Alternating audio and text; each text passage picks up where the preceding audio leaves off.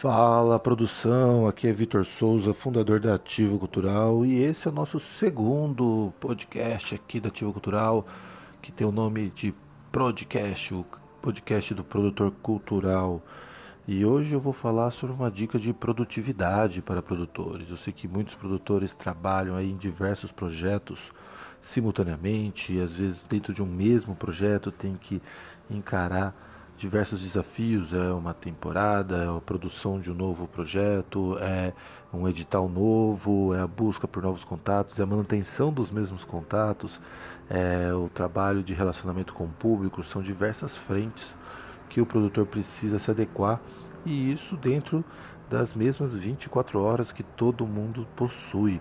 E como você pode ser mais produtivo dentro dessas 24 horas? É muito comum a gente ouvir falar que para você conseguir ser produtivo, tem algumas dicas, né? A mais comum é você ter uma lista de aquilo que você tem que fazer no dia.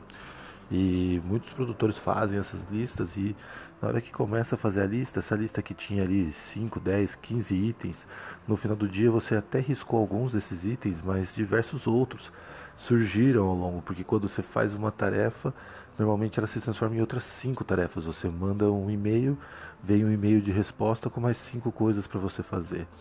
Então, essa questão da produtividade acaba sendo complicada pelo fato de você precisar sempre estar desenvolvendo mais tarefas e mais tarefas.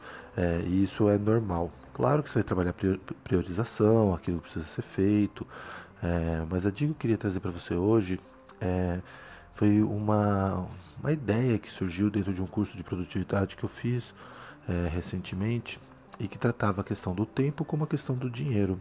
Então você gasta o seu tempo assim como você gasta o seu dinheiro, é um recurso que você tem, aquela famosa frase, né, tempo é dinheiro, é, ela se aplica muito fortemente na hora que você está pensando em produtividade.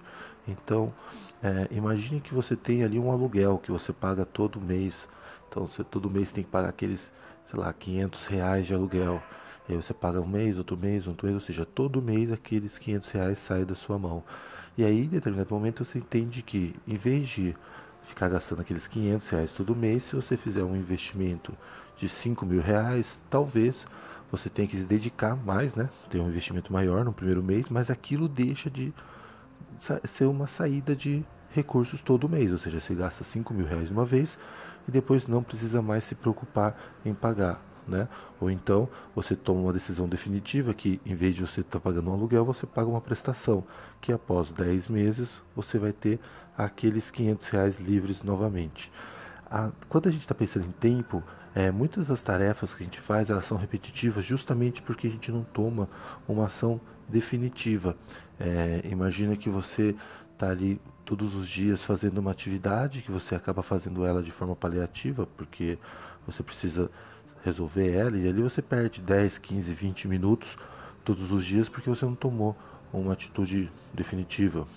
Um exemplo muito comum é quando você está com algum problema no seu computador e aí você vai, todos os dias você liga e tem que reinicializar e aí começa a trabalhar de novo, enfim, você perde um determinado tempo com aquilo porque você não faz uma uma definição, você faz uma gambiarra, né? Faz uma, uma ação ali paliativa que vai te tomando um pouquinho de tempo todo dia e aí você acaba no final das contas gastando muito tempo, é, perdendo muito tempo com essa atividade. Então você substitui essa, essa atividade que é paliativa por uma atividade definitiva.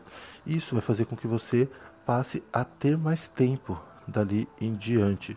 Ou seja, você deixou de ficar gastando aquele tempo pouco a pouco para você ter um dia onde você tem uma manutenção, um dia que você tem uma organização e aquilo faz com que você passe a ter mais tempo. Isso também é comum com documentos. É, quando você tem ali seus documentos, eles não estão exatamente organizados, você perde muito tempo para chegar até o documento que você precisa. E se você para um dia e organiza esses documentos e organiza exatamente onde fica cada coisa, a partir daquele momento você começa a ter mais tempo para você conseguir acessar mais rapidamente cada documento. Você demanda mais tempo num único dia, só que aquilo a longo prazo vai te gerar mais tempo. É, embora a gente tenha sempre as mesmas 24 horas todos os dias, todo mundo tem as 24 horas, a forma como você vai organizar o seu tempo e também o uso que você faz do seu tempo vai fazer toda a diferença para que você possa ser mais produtivo. É, outra coisa que acontece muito é a questão de acompanhamento de editais.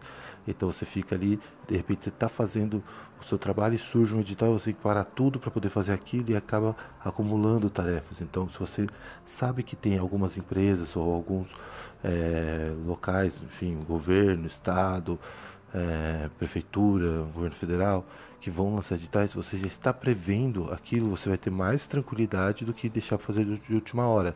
É mais ou menos o que acontece quando você resolve fazer um, um gasto de última hora. Se você já previu o gasto e você tem mais tempo para fazer aquele investimento, é, você tende a gastar menos do que se você precisa de última hora sair correndo para comprar alguma coisa. Você acaba pagando aquele custo ali de oportunidade. Você tem que comprar naquele momento, você acaba pagando mais caro por aquilo. Se você deixa para a última hora, você vai gastar mais tempo e vai ter que se resolver ali com outros incêndios que vão surgir dentro das suas atividades. Então, a dica aqui hoje para a sua produtividade é pensar em duas frentes. A primeira, que o quanto mais você tem gastos cotidianos de tempo que podem ser otimizados, ou seja, um gasto que todo dia você faz de tempo e que você pode em um dia resolver e definitivamente não ter mais aquela aquela atividade cotidiana onde você perde tempo, isso faz com que você tenha mais tempo no dia de amanhã. E o segundo, o quanto mais você consegue antecipar a sua decisão, mais você vai ter tranquilidade para fazer a atividade certa no tempo certo, sem ter que ficar depois correndo atrás do prejuízo. Eu espero que vocês tenham gostado da dica de hoje para produtores culturais. Esse podcast é um espaço para a gente poder trocar algumas ideias, poder pensar em inovação dentro da produção cultural, novos cenários para a cultura brasileira é, e também dicas aí de negócios, de, de profissionais que querem atuar dentro do mercado da produção cultural. Se você tem alguma sugestão, se você tem alguma dúvida, você pode mandar para o falecomigo@ativocultural.com.br que todos os dias eu passo aqui para uma dica, para uma conversa rápida com vocês sobre produção cultural. Tá certo? Então, fico aguardando vocês. Amanhã tem mais um podcast aqui no Ativo Cultural. Um forte abraço e até amanhã. Tchau, tchau.